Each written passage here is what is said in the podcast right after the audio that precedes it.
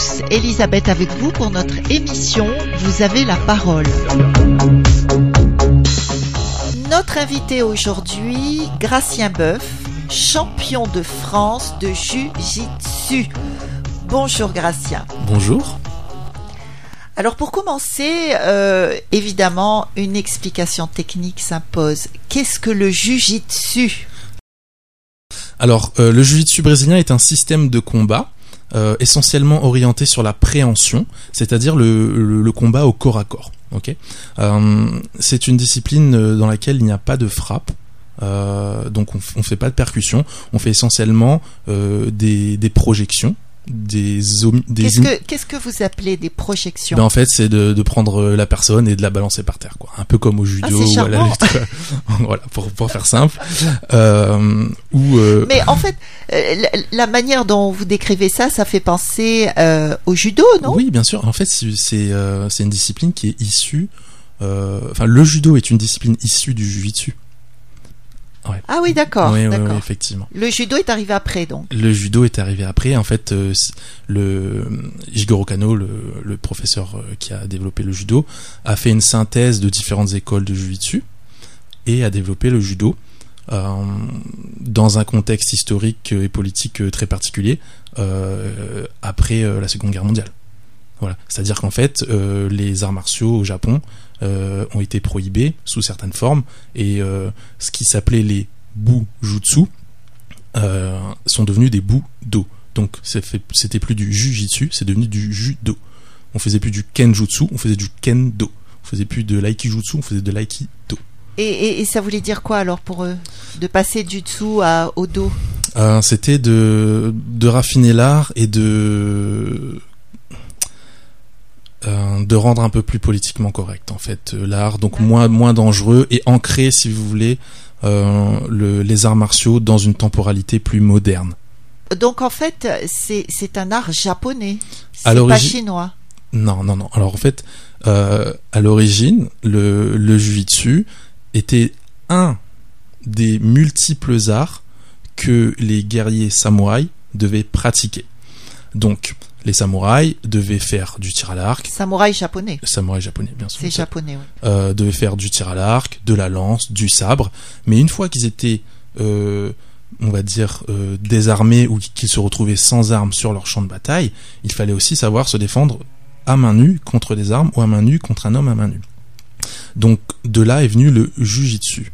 Euh, on, on dit le jujitsu mais ça, c'est une, une façon occidentale de présenter euh, l'art martial. Parce qu'en fait, euh, il existait et il existe différentes écoles.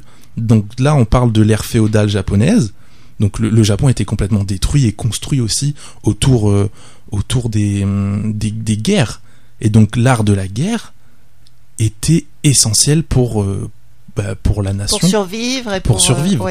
Donc, donc les samouraïs, ils avaient un rôle hyper important. Donc, euh, il y avait différentes écoles de jujitsu avec des noms différents. Voilà. Donc nous, ce qu'on appelle aujourd'hui le jujitsu, le judo, le karaté, c'est, c'est, euh, on va dire, c'est une modernisation à l'occidental de la pratique. Voilà. Donc pour, pour continuer par contre sur ce que je disais sur, la, sur la définition du jiu-jitsu brésilien, c'est un art martial, c'est un, système de combat de préhension euh, à travers lequel on, effectue euh, un certain nombre de techniques telles que des projections, des amenées au sol, des immobilisations de la personne au sol et des clés articulaires en torsion ou en hyperextension. Euh, des écrasements musculaires ou des étranglements, que ce soit sanguins ou respiratoires. Alors, le, pourquoi est-ce que le, le jiu-jitsu brésilien et ce système-là est essentiellement orienté vers, vers le combat au corps à corps et au sol? C'est parce qu'en fait, euh, lorsque euh, on est proche de son adversaire, finalement, c'est un des endroits où on est le plus en sécurité, entre guillemets, parce que euh, on ne reçoit pas les coups avec une pleine puissance. Lorsque je suis à une distance de pied ou de poing ou même d'arme longue, la, force qui est créée est extrêmement puissante. Alors si je me rapproche de mon adversaire, que je le mets par terre, eh ben en fait j'annule un peu ses, forces et ça me permet en fait de jouer avec d'autres forces dans une autre dimension aussi. D'accord. Et alors, ce que je relève, c'est que vous, avez dit jujitsu brésilien. Oui. Alors, du coup, euh, on va dire que le jujitsu était un art euh, japonais et issu des samouraïs. Ensuite, le Japon a connu ben, diverses, euh, diverses évolutions et grâce au judo, en fait, et à Jigoro Gano Sensei, le, le Jiu-Jitsu a connu son ouverture sur le monde. Pourquoi? Parce qu'après-guerre, euh, eh ben, le, Japon aussi voulait euh, euh, coloniser le, Enfin, pas coloniser, mais... S'étendre sur, sur, le monde. Oui. Et étendre sa culture. Alors ils ont essayé, ils ont commencé à étendre aussi leur culture à travers les arts martiaux tels que le judo. Donc Jigoro Kano a envoyé des émissaires euh, dans le monde, notamment en France, où le judo a commencé par le dessus, et euh, il les envoyait un peu partout dans le monde. Il y a une personne qui s'appelle euh, Mitsuo Maeda, qui lui a été envoyé au Japon et a rencontré donc des Brésiliens de, de bonne famille, puisque c'est politique. Hein, reste politique. Ça reste politique. Et même comme au début avec les samouraïs, l'art de la guerre et reste politique. Oui, oui. Et, euh, et donc ils ont rencontré des Brésiliens et euh, ils ont, il, enfin cette personne-là a rencontré un Brésilien, des Brésiliens et euh, a transmis l'art du, du jiu qui a, été transformé ensuite par les Brésiliens. Et c'est pour ça que c'est appelé jiu brésilien. Mais c'est une appellation totalement occidentale. C'est-à-dire que pour moi. Parce que c'est quasiment pareil alors que le jujitsu euh, d'origine. Euh, peut-être ajouté Il y, a, y, a, y a des modifications. Le jujitsu que je pratique aujourd'hui est différent du jujitsu d'il y a 20 ans, de 50 ans. Et il continue son évolution. Et c'est pour ça que c'est super intéressant de, de replacer l'art en fait dans son contexte socio-historique. C'est parce que en fait, c'est pas le jujitsu il évolue tout au long de, de la vie de, voilà, de l'histoire. Ça, ça, fait penser au Covid-19 qui évolue tout au long de l'histoire, qui mute. Et, et en fait, euh, donc c'est parce que c'est beaucoup plus simple aussi de dire jiu-jitsu brésilien, parce que à côté de ça, il y a des écoles qui s'appellent jiu-jitsu traditionnel où il y a du coup de pied, du coup de poing, et puis il y a des histoires de fédérations qui reprennent des sports, etc., etc. Mais en fait, euh, l'art martial que je pratique euh, ressemble à, certains autres arts martiaux tels que le judo ou la lutte. Simplement, qu'est-ce qui va faire la différence? Ça va être l'ensemble des règles, l'ensemble de l'histoire qu'on se raconte autour de ce sport, de ses valeurs, et voilà, essentiellement. Radio Sud Plus. Radio Sud Plus. La sensation. Mais il y, a une patte brésilienne qui est très très très présente euh, sur le développement, on va dire, au même au niveau de la technique. Euh, il y, a, y, a, eu des, des, évolutions qui ont été faites euh, par, euh, les personnes au Brésil et dont je suis très énormément reconnaissant. Donc en fait, le jiu-jitsu, c'est un héritage. C'est un héritage qui passe de, pays en pays, de siècle en siècle. Et aujourd'hui, si le jiu-jitsu est arrivé jusqu'à l'île de la Réunion, ou en France, ou ailleurs dans le monde, c'est parce que ces Brésiliens-là, et notamment une certaine famille euh, qui s'appelle la famille Gracie, mais ce n'est pas la seule famille qui a développé le jiu-jitsu, eh bien, euh, ils ont euh, eu l'idée de montrer en fait la supériorité de ce sport qui est un sport euh, de cet art martial qui est très nouveau. Et donc euh, ils ont lancé des défis et dans le début des années 90, ils ont lancé ce qui s'appelle l'UFC, l'Ultimate Fighting Championship aux États-Unis et ça a été un choc monstre pour la première fois à la télévision. Ils ont mis des combattants dans un octogone, donc fermé avec un grillage, sans limite de temps et avec euh, très peu de règles, qui se battaient sans gants. Ah oui. Pas à mort, j'espère. Pas à mort, non, mais il y a eu des dents cassées, des pieds ah cassés. Avec un grillage autour, ça fait penser à Mad Max. ça fait penser un peu à ça. Les combats organisés. Euh. Et en fait, euh, c'est grâce à ça en fait que aujourd'hui le le jiu a pu s'étendre aux yeux du monde, parce que du Brésil c'est aller aux États-Unis, et si on touche les États-Unis, ça touche le monde. Donc début des années 90, et là, de là, ça a explosé. Alors, euh, on, on, a reçu récemment un grand spécialiste des arts martiaux que vous connaissez très bien, je crois, Michael Waro. Ah, d'accord, oui, bien sûr. Et euh, donc, il nous a parlé de son art qui est totalement éclectique, hein, euh, puisqu'il pratique plusieurs formes de combat. Et, et j'avoue que je m'y perds parce que lui il nous a parlé du Jet Kondo, je crois Oui, que je prononce. Jeet Kune Do, oui. Du Wing Chun, etc., etc. Du MMA, c'est peut-être ce dont vous Alors parlez. le MMA, le Mixed mix, Martial mix martial arts, Arts. ouais, voilà, Ouais. c'est ça, c'est les, les arts martiaux mixtes. Oui. Alors euh, c'est vrai que c'est très difficile pour Monsieur et Madame Ah tout oui. le monde entre guillemets Après de s'y retrouver. Oui. Alors, ce qui va faire la différence entre les, les, les pratiques, ça va être quoi? Est-ce que je pratique un sport ou je pratique un art martial ou est-ce que je pratique une, euh, activité de self-défense? C'est différent. Euh, un sport, c'est euh, régi par des règles, des fédérations. Je suis, je pratique dans un cadre sécuritaire. J'ai des protections, etc. La self-défense, il n'y a aucune règle. Je suis dans la rue, je me fais agresser, je dois me défendre. Euh, en, je dois survivre. Pas forcément gagner. Ouais, en, ouais. en sport, je cherche à gagner. En self-défense, je, cherche à, survivre. À survivre. Et ouais. euh, en, en minimisant le, le nombre de dégâts que je peux avoir et que je peux faire aux autres, tout en respectant un cadre légal qui va varier en fonction des États et des pays. La self-défense que je pratique en France ne sera pas la même que celle que je vais pratiquer aux États-Unis. Et aux États-Unis, dans les différents États, j'ai le droit ou pas de d'effectuer certaines choses. Je peux sortir une arme sans problème dans certains certaines euh, zones et en France pas du tout. Donc voilà. Et puis l'art martial, euh, c'est comment en fait je vais intégrer euh, la pratique de, de ma discipline à ma vie, comment est-ce que je vais devenir meilleur. Donc en fait, si vous voulez, le jujitsu par exemple, je vais parler du jujitsu, eh ben il peut être ces trois choses-là à la fois. C'est-à-dire que la définition que j'ai moi du jujitsu en tant que combattant, en tant qu'artiste martial, en tant euh, du qu'instructeur diplômé, Sachant eh la ben, vie du pratiquant, elle le va être différente d'une personne qui pratique uniquement pour le sport. Oui, ou d'une force d'une- euh, d'une personne qui sert les forces de l'ordre pour son travail. Ça va être totalement différent. Pourtant, ça va être la même base. C'est pour ça que pour définir le jiu-jitsu, je dis que c'est un système de combat. Et ensuite, ce système, je l'utilise comme je veux dans ma vie. Ah oui, très intéressant. Alors, par exemple, je vais vous donner un exemple. Si vous voulez, euh, c'est pas facile de de, de de de séparer les arts martiaux et de et de les de les classer. C'est un grand débat euh, qui qui crée beaucoup de discorde au Eh sein de la communauté martiale.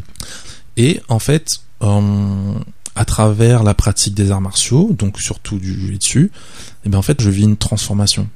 C'est-à-dire que euh, concrètement, comment ça se passe? J'arrive à un cours et j'ai envie de battre l'autre. Je suis débutant. hein. J'ai envie de battre l'autre, j'ai envie de l'écraser, le tordre dans tous les sens, lui faire des clés. C'est pas du tout ce qui va se passer.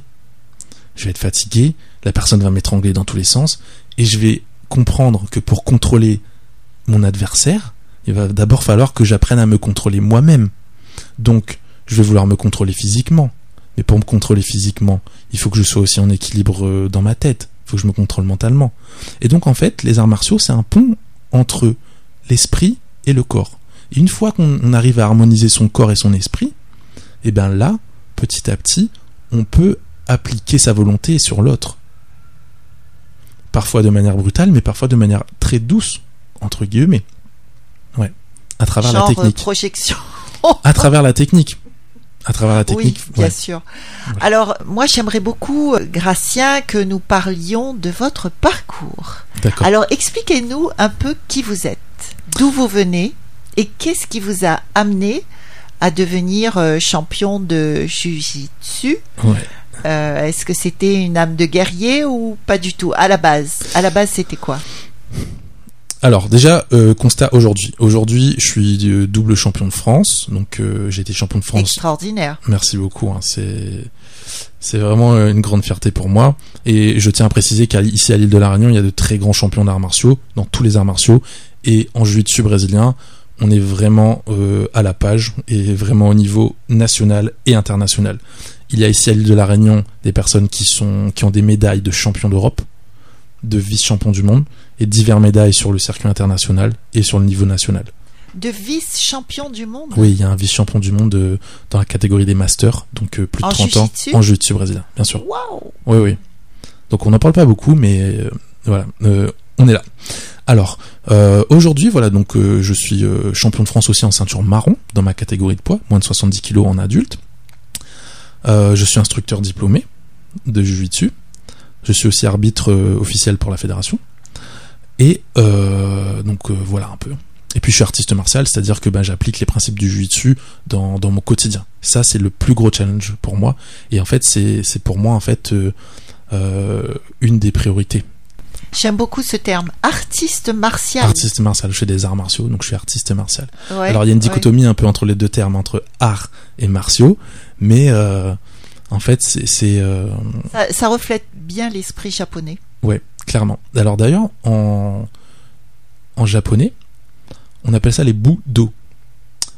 Euh, et si on regarde les, les, les sigles, les, kanji, en fait, bu, euh, ça veut dire la lance, et do, ça veut dire la voix, la voix de la lance. Mais en fait, c'est la voix, euh, comment dirais-je, c'est comment arrêter la lance. Et pas Ouais, alors c'est pas voix VOIX, c'est voix VOIE, VOIE, je pense. hein. voilà, c'est ça. C'est comment arrêter la lance, comment arrêter l'arme.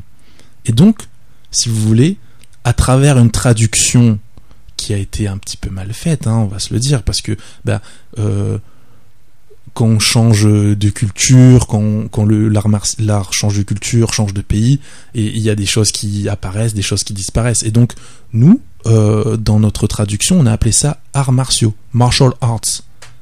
Alors que eux, c'est les- donc c'est l'art de la guerre avec le dieu Mars. Alors qu'en japonais, c'est l'art d'arrêter la lance. Ah oui, il y a quand même une nuance très Il y importante. a une nuance très importante Ouais, qui peut évoquer la paix, qui évoque la paix. Mm. Qui évoque la paix. Et oui. Et justement, le, le travail de, de l'artiste martial, c'est euh, d'arriver à une harmonie en soi. Et donc, il va toucher le monde à travers cette harmonie. Mais pour cela, et c'est pour ça aussi, en ce moment, j'étais en train de, pendant le Covid-19, là, pendant le, confinement, je méditais sur la ceinture noire, parce que je suis ceinture marron, je prépare ma ceinture noire. Qu'est-ce qu'une ceinture noire?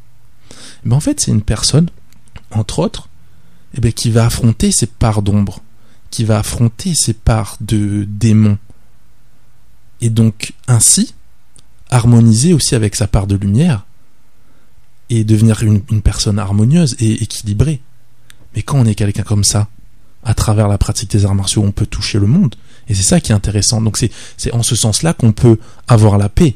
Mais bien sûr, être capable, si euh, c'est le nécessaire, de faire la guerre aussi également. C'est comme euh, le philosophe qui ne fait que philosopher alors qu'il a lu plein de choses dans les livres mais n'a jamais eu aucune expérience de la vie. Et là, ça demande à être une personne complète. Donc voilà. Et, lutter contre le côté obscur de la force, comme on aurait dit dans Star Wars. Oui, mais c'est exactement ça. Mais alors, pour, euh, pour répondre à votre question tout à l'heure, je vais, je vais, je vais arriver. Euh, moi, je crois que j'avais 6 ans et j'ai regardé Star Wars. Mais ça m'a marqué à vie. Le retour du Jedi. Lorsque Luke Skywalker va sur Dagobah et euh, on dirait un geek. hein. Lorsque Luke Skywalker va sur Dagobah et euh, il se fait former par Maître Yoda, il ne finit pas son enseignement, mais les enseignements que lui donne Maître Yoda sont hyper importants. Un Jedi a, euh, bref, je, ne sais pas, je ne saurais pas le, redire, le, citer, mais il, il reprend des principes samouraïs et de, et de, de guerriers euh, très importants. Donc c'est un des déclencheurs euh, vers votre vocation. Entre autres. Alors du coup, voilà, pour répondre à Et votre ça a dû déclencher pas mal de, de vocations, je pense. Bien sûr, tout Oui. comme Bruce Lee ou d'autres personnes. Ouais, euh, voilà. ouais. Alors voilà, donc là j'ai fait un petit peu le constat d'où j'en suis aujourd'hui et je suis très heureux de, de mon développement. hein, voilà.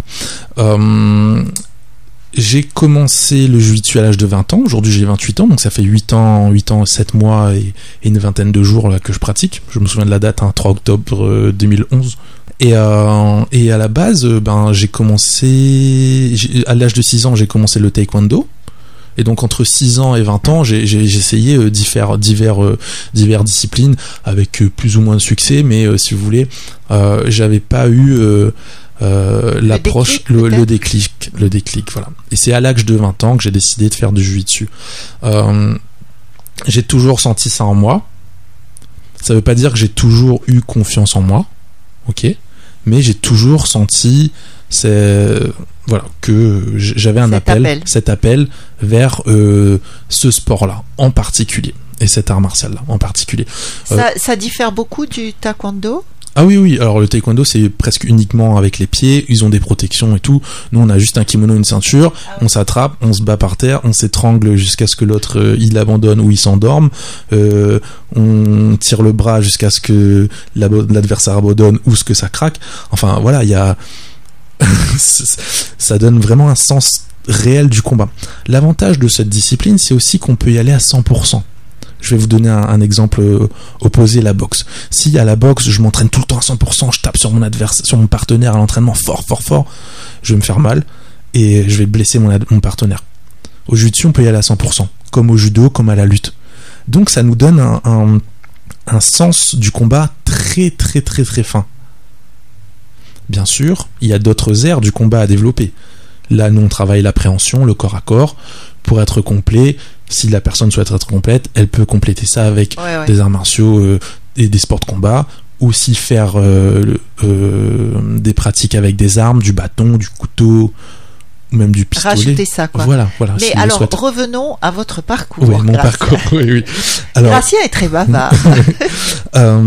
aussi loin que je m'en souvienne, j'avais regardé les JO j'étais tout petit, hein, il y avait David Douillet qui, qui était champion olympique, donc ça c'était du judo, mais à la base, enfin avant le judo était très très permissif et c'était euh, voilà donc des, des, personnes comme David Douillet, Flavio Conto qui est brésilien, euh, ça quand, je les ai vus combattre, ça, me faisait quelque chose quoi. Voilà. Mais aussi, en fait, je, puise mon inspiration euh, dans, plein de choses de la vie. Hein. Euh, je regardais beaucoup de reportages animaliers et je voyais chasser les lions. Mais ça, ça, faisait énormément écho en moi. Voilà. Et puis après, euh, bah, j'ai mon père aussi qui faisait du rugby, qui a été six fois champion de la Réunion avec euh, le port. Euh, donc je salue tous les, bah, tous les pratiquants de rugby aussi. Moi j'ai fait dix ans de rugby. Pour moi c'est un sport de combat collectif. On apprend énormément de valeurs. Et le rugby forge a forgé aussi mon identité de combattant fait aussi que j'ai aussi beaucoup de conscience de l'autre dans, dans, ma pratique.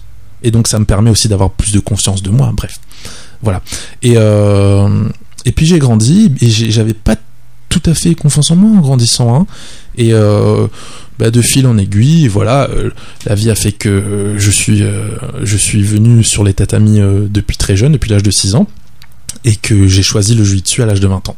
Et ça a complètement changé ma vie. Et alors, et à partir de là, quand vous avez démarré le Jiu-Jitsu, euh, que vous êtes devenu champion, je suppose d'abord champion de la Réunion. Comment ça se passe? Alors déjà, euh, j'ai beaucoup perdu. J'ai fait une statistique hein, sur mes 34 premières compétitions entre la ceinture blanche et la ceinture bleue. J'en ai perdu 17, les 17 premières. Et ensuite... Oui, mais voilà, c'est bien de le dire parce que tous ces jeunes qui essayent de se lancer, pour qu'ils se découragent pas, quoi. C'est ah non, mais c'est très dur, c'est très dur. de toute façon, qu'on soit clair il y a un seul gagnant de la compétition. Le gars qui est fait deuxième, il a quand même perdu. Hein. Le mec qui fait troisième, il a aussi perdu. Tout le monde perd. Il n'y a que un gagnant par catégorie. Donc on est vice-champion, c'est bien. Troisième, c'est bien. Mais il n'y a que un gagnant. Donc dans tous les cas, 99% des personnes qui sont dans la catégorie vont perdre. C'est ce qu'il faut se dire. J'ai beaucoup perdu et en fait, ça, c'est des leçons très importantes. Ça travaille la résilience. Et ça, c'est une, une, une capacité qui est essentielle pour le combattant, mais c'est une capacité qui est essentielle pour la vie. Une des, une, une des, des forces essentielles de la vie, c'est sa résilience. Alors, expliquez aux auditeurs la résilience. C'est la capacité de. Qui a été inventée par, euh, je crois, le, euh, le pédopsychiatre euh, Cyrulnik, Boris Cyrulnik Ah, je ne sais pas du tout. Euh, c'est la capacité à revenir après avoir subi des, bah, des dégâts. Dégâts personnels, on va dire. Oui, plutôt. Voilà. voilà. Que ce soit physique ou psychologique. revenir après l'adversité. Alors, et puis j'ai mis du temps à devenir champion. Hein. Je veux dire, mon premier titre de champion de France, je l'ai eu au bout de 6 ans. Bien sûr, avant j'ai été champion de la Réunion dans, dans une ceinture euh, à ceinture bleue, en ceinture bleue. Euh, j'ai eu deux titres de champion de la Réunion. Et puis ensuite, euh, ben, j'ai appris à gagner. Parce que c'est ça aussi. D'abord, on apprend à perdre, parce que pour gagner, il faut apprendre à perdre. Est-ce qu'on est capable de gérer la défaite? Et ensuite, une fois qu'on sait gérer la défaite, qu'on montre qu'on mérite cette victoire. Parce que la victoire appartient à ceux qui sont prêts à payer le prix. Moi, je suis là, je suis super cool, mais euh, pour être champion de France, je vais vous expliquer ce qui s'est passé. J'ai subi une opération de l'épaule. Pendant un an, je n'ai pas pratiqué.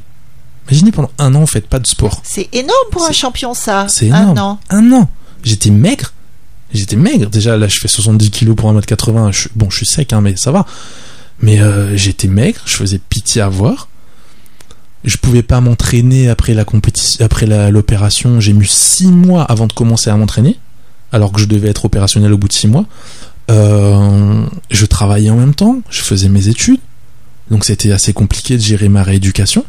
Et euh, en 3 ou 4 mois, je me suis entraîné comme jamais, c'est-à-dire matin, midi et soir en allant au travail. Euh, donc je faisais euh, 7h30, 8h30 euh, préparation physique, euh, midi et demi, 13h30 euh, combat et 19h30, 21h, euh, 21h euh, entraînement technique et combat tous les jours.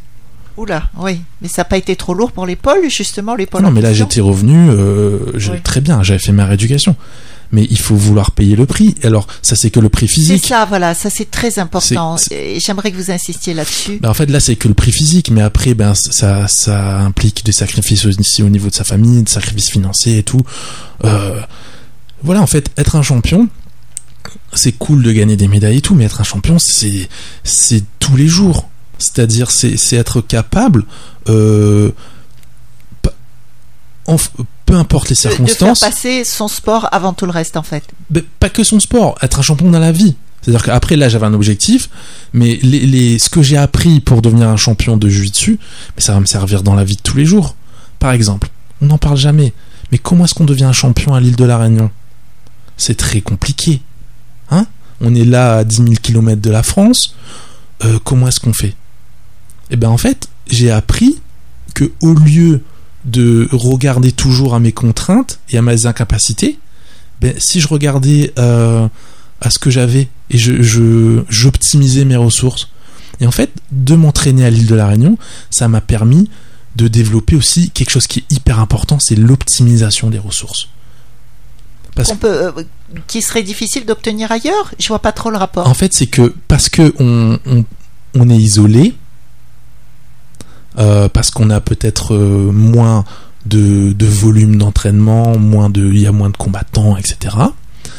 Euh, et parce qu'aussi, ben, on, on, on pense qu'on est moins. Il y a, sou- Oui, il y a- il y a il y a un souvent ce complexe ouais. d'infériorité. Hmm. Et c'est pour ça que je tiens au- aussi à être un champion, mais c'est pas simplement pour moi, c'est pour montrer aux autres qu'on est capable et on peut et on le fait. Ici à l'île de la Réunion, on a des, des très grands champions.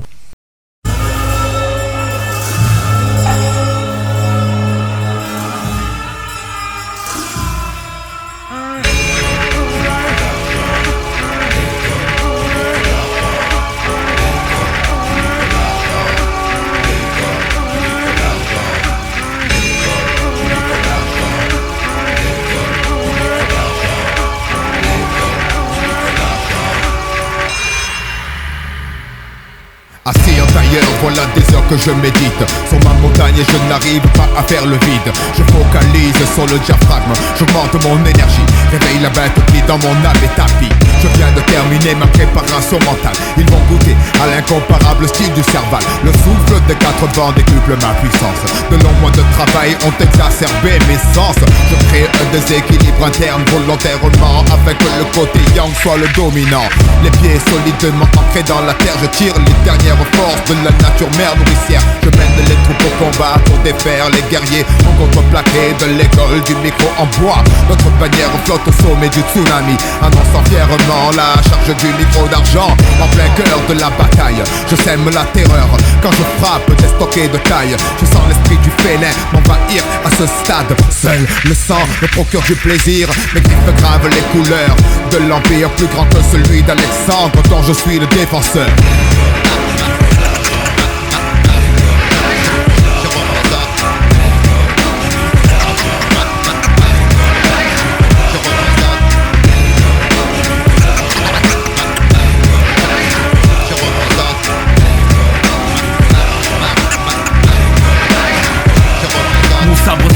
je médite accroupi sous les branches d'un seul pleur Je défends l'honneur de mon école fils. Le troisième œil scrute le terrain La tactique à pratiquer pour balayer l'ennemi statique. Physiquement, le déplacement furtif de l'essence de mon esprit Élabore les bases de ma stratégie. Donc je me dresse dans des cliquetis bardés d'armes J'ai une armée entière sous le charme. Prête à mourir à la gloire de mon étendard. J'ai rassemblé la clique des valeureux guerriers barbares d'art J'ai envoyé paître les lettres pour chasser les traîtres. Selon de mes maîtres. Sans relâche je crache des cendres Et poursuivrai les massacres jusqu'à ce que le nom d'AKH soit légende. Car le soldat guerrier alpha est à droite Et lance l'assaut là sur l'école du micro en bois. La bataille a débuté, tiens c'est pour bien D'un à la guerre, vaillant praticien des arts martiens. Délégué pour mettre terme à ces horreurs Tel est mon abeur, tu sais de qui je défends l'honneur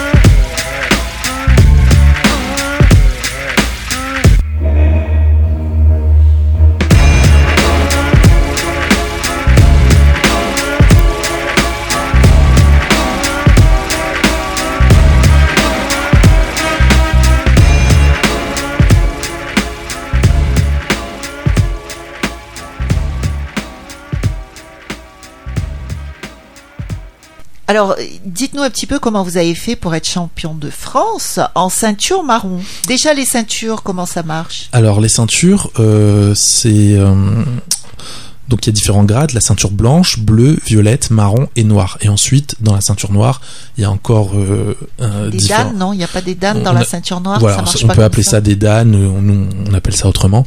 Mais euh, voilà, donc euh, c'est il y, a un- il y a un parcours comme ça qui est graduel en fonction de, des ceintures euh, déterminées par un certain niveau.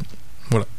Euh, alors, comment est-ce que j'ai fait? Eh ben en fait, j'ai- appris par l'expérience. Il y, a, différentes formes d'apprentissage. hein. On, on va, on, fait des cours, donc je prends des cours avec des professeurs.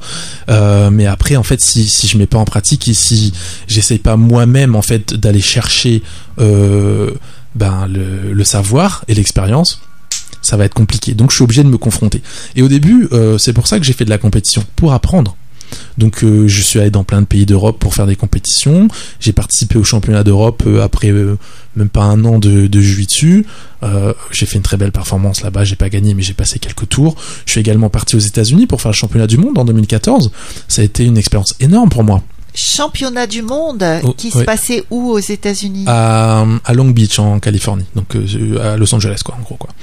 Et euh, Ça a dû être une expérience extraordinaire, Ah, ça, pour un petit réunionnais. Ouais, Hein c'est alors c'est extraordinaire euh, euh, parce qu'en fait j'étais, euh, si vous voulez, à à la mecque du jiu-jitsu quoi. hein. En gros, c'est euh, l'endroit où, où tout le monde se retrouve. Déjà avec le championnat d'Europe qui est une, une compétition énormément importante. Euh, mais là, j'étais vraiment au championnat du monde, c'est-à-dire que il y avait tous les champions, il y avait une énergie énorme, et puis c'est les États-Unis aussi. Voilà, Tout est toujours plus gros aux tout, tout- États-Unis. toujours plus grand. les frigidaires. Et là, on est sous, on est sous la mythique pyramide de, de Long Beach, là, la pyramide bleue. Et en fait, c'est un rêve. C'est un rêve de, pour tous les jutsuka qui font de la compétition de combattre là-bas. Voilà. Et euh, ça m'a, ça m'a, j'ai eu euh, vraiment une, expérience très, très, très, très puissante là-bas et qui m'a, qui a propulsé, on va dire, euh, mon niveau, mais aussi ma, ma volonté, qui, a nourri, qui me nourrit toujours aujourd'hui et euh, qui, qui m'a fait me dire ok je veux retourner. Et euh, c'est ça le niveau. Euh, j'ai gagné plusieurs euh, combats là-bas. Euh, donc euh, je suis aussi je fais partie des meilleurs. Ok ben allons essayer de de, de, de faire partie encore plus des meilleurs et de devenir simplement meilleur que moi-même quoi parce que j'ai échoué à, à quoi à trois, à trois combats du, de, de la première place Ah ouais, c'est c'est c'est pas carte grand finale, chose. demi, demi, carte finale, demi-finale, finale. Et j'avais déjà quatre combats avant. Donc euh, ouais ouais, c'est pas grand chose. À chaque fois que je perds euh, sur le, le circuit international, je perds dans, je perds aux, euh, dans les 20 premiers. Et donc, euh, j'espère que ça va continuer à, à, à- enfin, Oui, je vais à continuer à, s'améliorer, bien sûr. toujours ouais. mieux, toujours, Toujours mieux. mieux, bien sûr. Et euh, donc voilà, de, de fil en aiguille, j'ai continué à, à m'entraîner, à aller à la recherche de moi-même, à, à faire des erreurs, à perdre et, et surtout euh, à intégrer davantage le jiu-jitsu dans mon quotidien. C'est ça qui a fait changer ma vie. Le jiu-jitsu, c'est quoi? C'est les techniques de souplesse, l'art de la souplesse, mais pas de la souplesse physique simplement, la souplesse de l'art, de, de la souplesse de l'esprit. Comment être euh, euh, euh, comment dirais-je? Comment s'adapter face à une situation du quotidien, comment mieux intégrer sa pratique, voilà, comment être de plus en plus équilibré, comment mieux gérer ses énergies, ses émotions? C'est comme ça que j'ai appris euh, en fait à devenir un champion. Et puis euh, donc j'ai gagné mon premier titre de champion de France en 2017. En 2018 j'ai perdu. Alors je vais vous raconter comment j'ai perdu. Je passe euh, un, deux, trois tours, je passe trois tours, et puis je me fais étrangler au troisième tour enfin, euh, un chaos, hein, je, je me fais étrangler à ne plus pouvoir respirer et, je tombe dans les pommes, quoi. Chaos par terre. Et là, je me réveille, euh, j'ai les étoiles et tout. Et je me suis dit, ben, plus jamais. Attends, j'ai gagné l'année d'avant, euh, là, je gagne pas, c'est quoi? Allez hop, on remet les bouchées doubles. Donc, euh, et puis, euh, puis, je gagne en ceinture marron. Une catégorie très relevée. Et, euh, et je suis très fier de ce, ce titre-là parce qu'en fait, j'ai réussi à faire la synthèse, en fait, de tout ce que j'avais appris auparavant. Et euh, j'ai presque gagné facilement en fait. Parce que ce jour-là, j'étais dans un état de pleine confiance, dans un état de flow, tout se passait correctement. Mais par contre, les challenges que j'ai vécu avant, c'était ça le plus important. Et en fait, on devient champion aussi tous les jours. En fait, c'est tous les jours qu'on est champion. Parce que mon entraînement, mais moi je perdais contre des ceintures blanches. Là, je le dis à la radio, là, devant tout le monde, là. Je perdais contre des ceintures blanches, des ceintures bleues, des ceintures violettes. Parce que je m'entraînais, j'étais en surentraînement, bref, mais je me mettais en danger. Mais si j'avais laissé le doute rentrer dans ma tête, ah non, je suis pas assez fort, ah non, le gars est plus fort que toi, c'est fini. Le doute prend la place on n'a plus confiance en nous. Non. J'ai appris qu'il fallait pas laisser de la place au doute et que c'est ça le mental du gagnant. Et c'est ça le mental du champion, C'est en ça le fait. mental du champion, ouais. Oui, oui, vraiment euh, très important. Quels sont les plus gros problèmes auxquels vous avez eu à faire face lorsque vous avez commencé à être propulsé sur les podiums Euh, Et quel type de problème Bon, le premier problème euh, sur la, au niveau personnel, ça va être l'ego. Parce que si on commence à gagner régulièrement, on va commencer à croire que ben voilà, on est le plus fort. Et, euh, et si on se raconte une mauvaise histoire et qu'on y croit, on va commencer à peut-être baisser son volume d'entraînement, moins s'entraîner, se relâcher. Ça c'est le piège, hein, euh, le piège classique. Euh, un autre piège ça peut être l'arrogance aussi. Devenir arrogant. Aussi se croire qu'on est mieux, meilleur qu'un autre. Alors qu'en fait, tout le monde est notre professeur. De la ceinture blanche à la ceinture noire. La vie entière est notre professeur. Euh, la difficulté que j'ai rencontrée, euh, c'est surtout, en fait, c'était avant, quoi. Co- comment, euh, comment arriver à ce stade-là, et puis après, surtout, comment rester à ce stade-là. Parce qu'en fait, la première place, elle appartient à personne. Pendant que moi, je suis ici, là, euh, à m'entraîner à La Réunion. Il y a quelqu'un qui s'entraîne en France, quelqu'un qui s'entraîne au Brésil, aux États-Unis, au Portugal. Et en fait, c'est une course immense contre la montre à celui qui s'entraîne le plus, le plus intelligemment, et celui surtout qui a le plus de volonté de gagner le jour J. C'est le jour J que ça compte. Et, et pendant la compétition. Euh, moi, j'ai réussi à battre des gars plus forts que moi, bien sûr. Totalement. Parce que j'ai été plus intelligent. Parce que j'ai bien appliqué l'art de la guerre et du combat. Voilà. Alors c'est vrai que d'autres difficultés, ça va être aussi les, les difficultés avec euh, les autres personnes. On peut avoir parfois des, des petits bâtons dans les roues. Je vais pas trop parler de ça parce qu'en fait c'est pas du tout l'essentiel euh, Mais le- c'est une réalité. mais c'est une réalité. Je me focalise pas là-dessus. Simplement, en fait, mon mental et mon approche de ça, c'est ok, j'ai de l'adversité, des personnes qui même dans mon cercle proche, hein, euh, euh, que ce soit à l'entraînement ou, à l'île de la Réunion, euh, peuvent mettre des petits bâtons dans les roues. Mais en fait, c'est que du positif si on arrive à, tourner ça ben, de manière positive, quoi. En tout cas pour moi, ça ne fait que renforcer ma volonté et plus des personnes se mettent en travers mon chemin ou par exemple me dénigrent ou euh, m'empêchent d'accéder à certaines facilités pour m'entraîner, etc.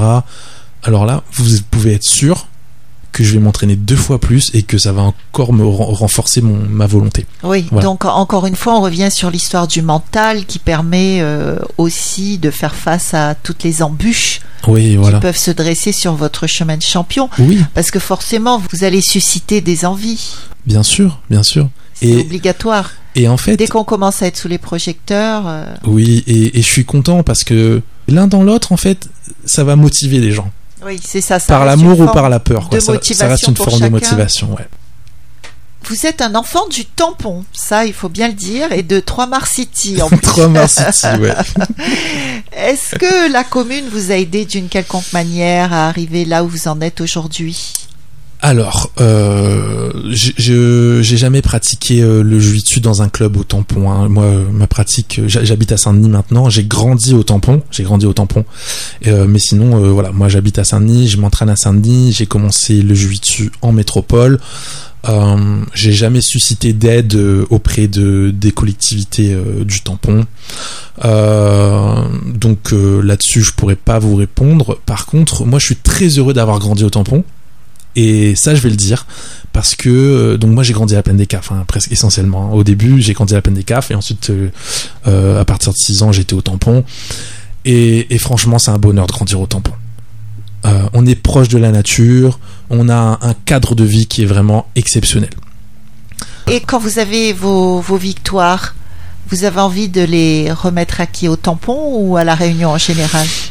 Euh, à la Réunion. En fait, vraiment, hein, je je- j'essaie de, de séparer de diviser au moins le plus. Et voilà, mon travail. Si, si je cherche à, avoir de l'harmonie en moi-même, c'est aussi euh, partager cette harmonie euh, à l'échelle de la Réunion, quoi. Et donc, euh, ben, je suis fier d'être réunionnais. J'essaye autant que possible de de partir à l'étranger pour faire des compétitions. Donc en métropole, quand c'est possible à l'international, parce que bien sûr, bah, lorsqu'on brille à l'extérieur, ça, ça donne du crédit ici à l'île de la Réunion. Alors pour euh, les pour les jeunes qui seraient intéressés et qui ont dans, comme objectif de devenir champion de quoi que ce soit d'ailleurs, est-ce que le statut de champion de France permet d'avoir un revenu régulier ou est-ce que ça reste uniquement honorifique? Alors, ça reste honorifique. Donc en fait, euh, le jiu-jitsu brésilien euh, n'est pas un sport olympique, donc euh, il n'est pas reconnu par l'État, on va dire français, comme bah, comme étant un sport officiel, comme pourrait l'être le football ou le judo, qui sont des sports Oui, professionnels. ouais, donc c'est ouais, pas ouais. un sport professionnel. On on s'entraîne, on peut s'entraîner, on s'entraîne comme des professionnels, mais c'est un sport qui reste un sport, on va dire entre guillemets amateur. Et donc n'est pas encore totalement reconnu Qui- alors? Par le, Non, le, non, non. le système Qui sportif système- officiel on ouais, ouais, c'est ça exactement. D'accord. Donc si, si on devient euh, par exemple champion euh, dans une autre catégorie qui est re- reconnue euh, au niveau olympique, on peut avoir un revenu régulier?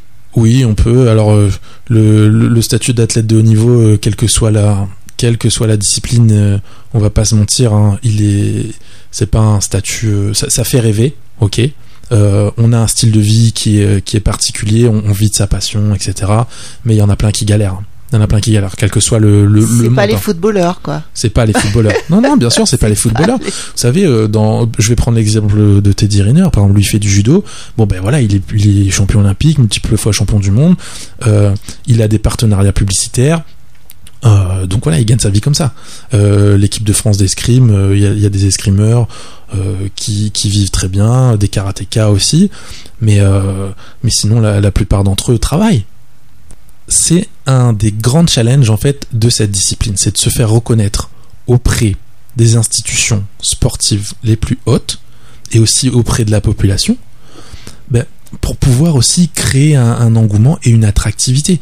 Une discipline, elle devient attractive euh, aussi si elle a un, un cadre, si elle a un avenir, si on peut se projeter dans cette discipline.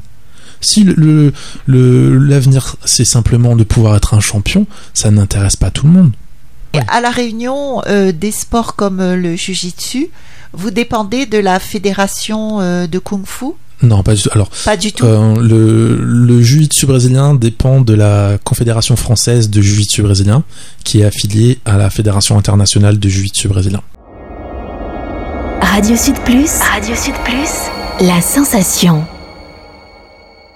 Et vous êtes allé au Brésil déjà oui, hein, je suis allé pour au. Brésil, oui, déjà, oui. Et est-ce que le, le, le kung-fu, par exemple, ou euh, le taekwondo, euh, euh, je sais pas comment ça se prononce, taekwondo, Taekwondo. Euh, ou Taekwondo. le taekwondo, euh, des sports comme ça, est-ce qu'ils sont reconnus au niveau olympique Alors oui, le taekwondo, euh, il, il est reconnu au niveau olympique. Euh, Est-ce qu'ils l'ont enlevé dernièrement Je sais pas. etc. Le kung-fu, non, pas du tout. Le Ah wushu, bon? Pourtant, ouais. c'est ancien, ça. Ouais. Tout le monde pense à Bruce Lee. euh, je veux dire, c'est Il y a pas- des championnats du monde. Ils ont, et en fait, en fonction des, des organisations et puis des, des fédérations qui ont plus ou moins d'argent et qui attirent plus ou moins de, de pratiquants, euh, Le kung peuvent- fu est peut-être passé de mode, en fait. Oui, euh, en pour fait, être remplacé justement par tous ces nouveaux par des de sports un peu plus comme euh, le, le MMA et tout, etc. Bien sûr.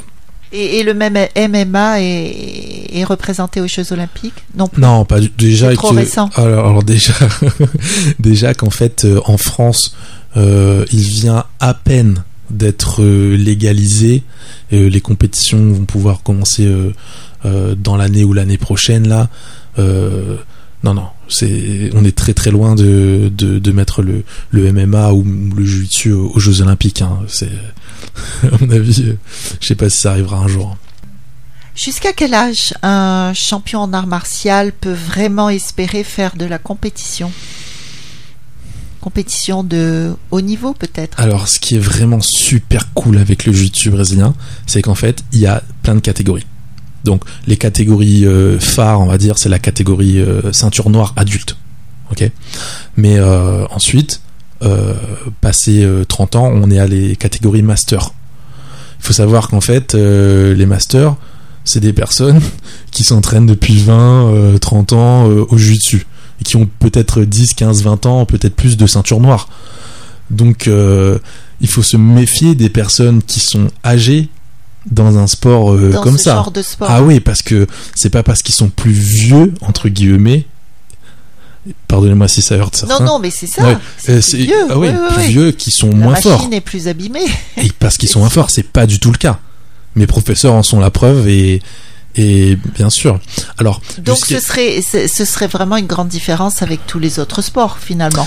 ben, Parce que généralement dans les autres sports, euh, plus on vieillit, moins on est euh, à la hauteur par rapport aux jeunes qui arrivent sur le marché. Parce qu'en fait, si vous voulez, euh, il, comme il y a des catégories, donc une personne qui est adulte ne combattra pas avec une personne qui sera entre guillemets vétéran.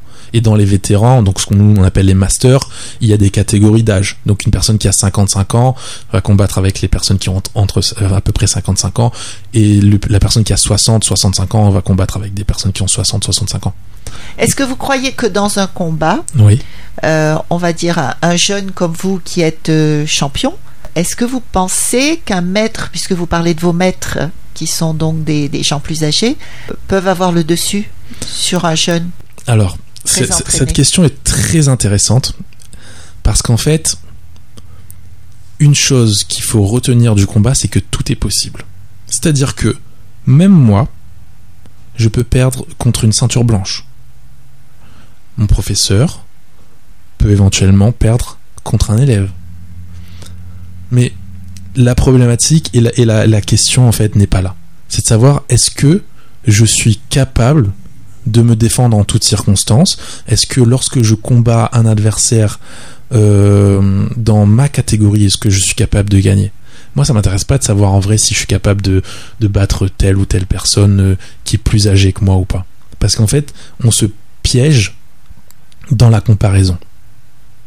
Et il faut pas se Oui, piéger dans c'est-à-dire euh, vous pourriez vous dire euh, bon, il est plus vieux, donc forcément j'ai la, euh, j'ai le dessus, et puis en fait vous Pas faire avoir tout. comme ça. Bah oui, ça c'est de l'arrogance. Oui. C'est de l'arrogance. Et moi, mes profs me mettent la pâtée. Hein. Ouais, ouais. Ah oui, hein, clairement. Et c'est important de, de respecter ses professeurs, d'avoir l'humilité, mais aussi, eh ben, de les affronter et d'aller affronter d'autres personnes. Donc moi, par exemple, ben, euh, en, en 2015, j'ai fait le tour de l'île de la Réunion des clubs. Et là, en 2019, en décembre, euh, décembre 2019, janvier, là, j'ai aussi fait le tour des clubs de l'île de la Réunion pour me confronter, pour échanger, pour apprendre, pour euh, voilà, pour euh, pour découvrir aussi d'autres façons de s'entraîner, voir les évolutions de, de telle ou telle personne, et en fait de me confronter. L'idée, en fait, c'est de se confronter. une personne plus âgée peut battre une personne plus jeune et ainsi de suite. En fait, c'est le, la différence va pas simplement se faire sur l'âge. Évidemment, sur l'âge, en fait, ça va diminuer certains attributs tels que l'explosivité, la rapidité et tout. Mais par contre, la personne plus âgée aura plus d'expérience, plus de technique, il sera plus fin, plus filou. Ah, c'est compensé par ça. Et on est, moi, je pratique un sport, donc le jiu-jitsu, euh, où la technique est vraiment primordiale, quoi. Et où justement, en fait, l'idée c'est de, de, pouvoir annihiler les attributs de l'autre en le contrôlant au sol et le dépasser par la technique. Oui, et je suppose que vous devez essayer de, de savoir qui vous avez en face de nous au niveau de vous au niveau psychologique. Euh, on sent la personne lors du combat. Comme en plus on est au corps à corps, c'est très kinesthésique. Euh, on, sent la personne. On peut sentir son cœur battre, voir l'affolement dans ses yeux. Euh, et puis, et puis, il faut se le dire. Hein, euh, lorsqu'on serre le cou d'une personne ou qu'on met sa main dans son dos et qu'on le presse contre le sol, ah, on entend le souffle partir, c'est un petit peu la vie qui s'en va, donc euh, on, joue avec les énergies aussi de la personne, hein. donc on le sent complètement. Ça c'est un niveau de pratique qui, qui, est quand même assez élevé, hein. qui, va au-delà du débutant et de l'avancé, hein, de l'intermédiaire. certainement, j'espère. ouais, ouais. Parce que bah voilà, on, est capable de d'aller un petit peu plus profondément dans, dans, la tête de la personne, quoi. Alors, on, va finir avec euh, une question euh, sur le futur quels peuvent être les projets d'un jeune champion tel que vous Est-ce que vous avez comme euh, idée de vous reconfronter à l'international, comme vous avez déjà fait en 2014, c'est ça quand Oui, mais même, euh, pardon, même après, aux hein. États-Unis? ouais, ouais. Même après, j'ai déjà recombattu euh, sur certains Open internationaux et et et au championnat d'Europe d'ailleurs en 2017 aussi. Hein. Voilà. Donc oui, bien sûr, bien sûr. Là, j'ai 28 ans. Euh, moi, euh, j'ai envie de continuer à combattre à l'international euh, jusqu'à, mais jusqu'à 40, 45 ans, voire plus. Hein. Avec un, au bout un titre de champion du monde, pourquoi pas? Ben oui, pourquoi pas?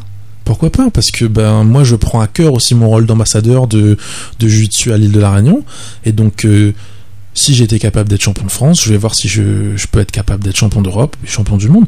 Alors bien sûr, j'espère que ça se fera, mais l'idée c'est d'être de, de, continuer sur cette sur cette lancée euh, et sur cette progression. Et si c'est pas moi, ce sera un autre. Et justement, en fait, moi je veux construire quelque chose ici à la Réunion, donner de donner de l'espoir et, aider cette discipline qui est formidable à grandir. Donc je me je me construis pas que moi, que je gagne ou que je gagne pas. Ça c'est mon problème mais par contre, ce que je vais créer comme émulation autour de moi, ça, ça m'importe pour les autres. Et euh, donc voilà, donc ça c'est la compétition, euh, c'est quelque chose qui permet de me dépasser et donc effectivement en fait, je trouve mon bonheur dans le progrès. Je suis heureux parce que j'arrive à progresser et donc parce que j'ai des, des challenges. Et plus les challenges sont hauts et durs à relever, plus ça me motive. Et d'ailleurs justement, vous vous entraînez combien de fois par jour? Alors en fait, ça dépend. Euh, lorsque j'étais ceinture bleue euh, et ceinture blanche, je m'entraînais très très très très, régulièrement, beaucoup trop en fait. Et euh, là, j'ai remarqué que pour pouvoir être performant le jour J, je suis j'ai décidé en tout cas de faire une périodisation sur, sur toute l'année, en sur ma saison. C'est-à-dire que je périodise ma saison, j'ai une compétition à telle date, je fais un camp d'entraînement de tant de semaines, je fais un pré-camp d'entraînement de tant de semaines et le reste du temps, je m'entraîne euh, un petit peu moins mais régulièrement. C'est-à-dire que sur l'année, en fait, je suis très régulier. Il y a des, il y a des moments où je m'entraîne trois fois par jour, voire peut-être plus. Alors un entraînement, ça peut durer 20 minutes, comme une heure et demie, comme deux heures. Hein. Voilà. Et euh, il y a des fois où je m'entraîne une fois, deux fois par jour, des fois deux ou trois fois par semaine, ça dépend. Oui, d'accord, c'est très vaste. Voilà, c'est très vaste. En fait, je, périodise mon, entraînement, je, je, le rends un peu plus précis, avec une approche un peu plus scientifique même, hein, euh, des sciences de l'entraînement, pour euh, bah, pour axer en fait ma euh, le- l'entraînement sur la performance parce que mon objectif c'est de gagner. Voilà. Bien sûr. Et alors, vous vouliez nous parler de vos autres projets? Oui, et ben là en fait, voilà, là je suis ceinture marron. Bon, ben mon prochain projet c'est d'être ceinture noire déjà. Donc je travaille sur sur euh, le cet accomplissement. Là, ça fait 8 ans que je m'entraîne. Je sais pas encore combien de temps ça va me prendre, mais j'ai j'ai fait euh, autant de dessus que j'aurais pu faire un enfin qu'aurait pu faire un, étudiant en médecine. Donc je consacre vraiment une partie importante de ma vie à ça. Et donc l'obtention de ma ceinture noire, c'est déjà un premier projet. Ensuite, ben voilà, continuer à, à gagner euh, des compétitions, enseigner aussi également. J'aime beaucoup enseigner. Vraiment, c'est une de mes de mes passions. J'ai eu la chance d'avoir donné quelques stages et tout. C'est vraiment génial, quoi. Ouais. Et euh, et euh, et aussi peut-être, enfin pas peut-être, et aussi euh, peut-être générer des euh, des des revenus à travers euh, cette activité. Oui, et puis après, ben, euh, continuer à œuvrer sur, euh, enfin pour euh, pour la communauté sportive. Et euh, mon projet, bah, à grande échelle, ce serait vraiment de de d'aider le jiu-jitsu réunionnais à, à briller davantage, et à se structurer, à, avec le, le soutien de tous les autres confrères, quoi. Voilà. Et peut-être contribuer à amener le Jiu-Jitsu aux Jeux Olympiques? Pourquoi pas? Peut-être. oui. Alors, est-ce que vous avez un message particulier à lancer aujourd'hui sur Radio Sud Plus? Bah déjà, je vous remercie de, m'accueillir. hein. C'est euh, c'est important pour un jeune d'être écouté et d'être entendu. C'est important pour euh, une discipline telle que le jiu-jitsu d'être mise en avant. Donc merci pour le travail que vous faites. Hum, et aussi, c'est important bah, voilà, que, que, que les jeunes réunionnais se rendent compte qu'on est capable. Alors, on n'est pas, plus, on n'est pas moins, mais on a nos spécificités et on a énormément de valeur. Ok? Moi, le, le message que je veux envoyer euh, à la Réunion, là, c'est qu'on soit jeune, moins jeune ou quoi, peu importe. C'est que ici à la Réunion, on a de la valeur. Si on regarde vraiment en soi, vous vous rendrez compte que, euh, ben, ouais, je, je trouve pas d'autre mot que, que la valeur. Je parle avec un peu d'émotion, là, je suis ému. Euh, mais oui, on peut. On peut, euh, que vous soyez musicien, que vous soyez étudiant, que vous soyez agriculteur, euh, commerçant, chef d'entreprise, peu importe, sportive, on peut tout réussir. Ok, Euh, il suffit ben, de se donner les moyens, de travailler sur soi aussi, d'avoir un peu d'aide de la communauté. C'est pour ça que moi je, je, donne beaucoup d'importance à, l'aspect social du jiu qui est que ben voilà, si on se met ensemble, on devient plus fort. Voilà. Donc euh, le, le message, c'est un message euh, euh, de d'amour, euh, d'harmonie, de, de connaissance de soi, de je, je suis et, sur et le- de volonté quand même. de hein. volonté, Parce bien que sûr. On, on peut croire qu'il y a que des petites fleurs, là, des petits oiseaux qui chantent et tout par rapport au message, Ouais. mais il y a quand même une force de volonté et de de, de euh, d'envie euh, d'arriver au sommet quand même, parce que Oui. si on n'a pas cette envie, ben on restera des pâquerettes. Hein. Bien sûr. Euh, et puis personne pourra faire ce, ce pourra monter la montagne à notre place ou à ma place. Il y a, y a un proverbe tibétain qui pas tibétain ou bouddhiste des moines Shaolin. Il y a un proverbe des- il y a, une histoire des moines Shaolin qui est super intéressante. Euh, je vais vous la raconter là. Euh, il y a un homme en fait qui vivait au, pied d'une montagne et tous les jours il regardait cette montagne, il disait waouh, mais qu'est-ce qu'elle est belle, j'aimerais trop monter en haut de cette montagne, ça doit être magnifique la vue qu'on a là-haut. Et un jour, il se décide et il va pour monter la montagne. Et arrivé au pied de la montagne, il rencontre un premier voyageur. Il dit Alors, bonjour voyageur, euh, t'es passé par quel chemin toi? Et qu'est-ce que t'as vu en arrivant là-haut? Et le voyageur dit à cet homme Ben, moi je suis passé par là, telle façon, telle manière, et puis voilà ce que j'ai vu. Et le, le, le, gars qui va pour la marche, il dit Ah ouais, mais moi ce chemin-là, il me convient pas quoi. Allez, je continue. Il continue à faire le tour de la montagne et puis rencontre un deuxième voyageur. Il lui pose la même question. Euh, bonjour monsieur le voyageur, alors vous êtes passé par où et qu'est-ce que vous avez vu là-haut? Ah ben moi j'ai vu ça et en fait moi je suis passé par ici, par là-bas. Et euh, pareil, il se dit ah ben non mais moi je veux pas passer par ce chemin-là, c'est trop compliqué pour moi et tout. Et il, continue son chemin, il demande encore à une dizaine, une quinzaine de, de voyageurs. Et à un moment le gars s'arrête et puis il se dit ben finalement j'ai plus besoin de monter là-haut moi là. Tout le monde m'a décrit ce qu'on voit, ce qu'on voyait. et puis aucune voie me convient. Alors je vais rentrer chez moi. Le gars rentre chez lui et il est jamais monté au sommet de cette montagne. La leçon qu'on peut retenir de ça, c'est que chacun parcourra un chemin différent. Chacun aura sa montagne à gravir. Chacun aura sa vision là-haut, au-delà de la montagne, en, haut de la montagne. Mais personne peut gravir la montagne à notre place. Et la personne qu'on devient, le voyageur qu'on devient en montant, c'est ça qui est important. Moi là, je deviens, je deviens un homme, un humain parce que je fais du jujitsu, parce que je traverse des épreuves. Lorsque je suis un champion, je fais une performance. Je traverse la forme. C'est violent une performance dans, dans son mot. Euh, et donc j'apprends à, à devenir. Je deviens quelqu'un. Oui, donc en fait le chemin est Le chemin est plus important. important que la destination. Et après, on arrive là-haut, on, on a la vue. Et au final, au sommet, il y a le vide. C'est très important, ça, le vide. C'est ma prochaine étape. Ouais. Bravo, bravo. Merci beaucoup. Alors c'est la fin de notre émission. Euh, C'est sûr que Gracien Boeuf aurait énormément de choses à nous dire, mais euh, c'était vraiment très très intéressant. On espère que ça va ça va aider euh, certains jeunes qui ont envie de gravir justement cette montagne, enfin leur montagne. Alors, montagne, oui. Alors merci d'avoir été avec nous, Gracien Boeuf. Je Merci rappelle, beaucoup. Champion de France de Jiu-Jitsu. Merci. Merci de m'avoir reçu.